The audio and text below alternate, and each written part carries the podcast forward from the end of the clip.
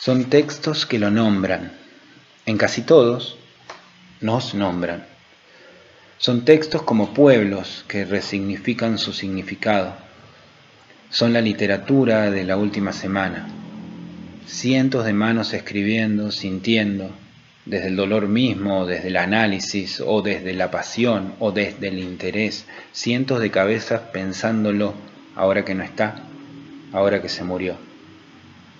Miles de buscadores rompiendo récords en el mundo del porvenir, encontrando frases, imágenes, alusiones a este día en que ya no está y que tantas veces pasó hasta que pasó. Fueron miles de posteos, menciones, millones de horas y hojas y bits para transmitir un solo sentimiento, la ilusión de quien ya no está y el reconocimiento de su capacidad de ilusionar, y el miedo, también, a no volver a encontrar nunca más esa ilusión que él nos daba.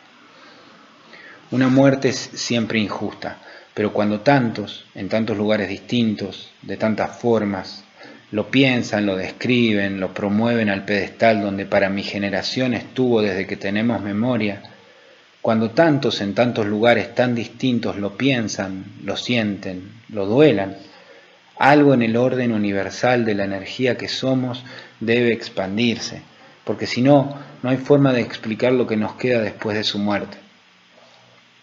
Vamos a ir contándoles lo que vamos encontrando en textos, en relatos, en anécdotas, donde, durante lo que queda de este año, año de mierda donde aprendimos tanto sobre la vida, sobre la muerte y sobre la ascensión.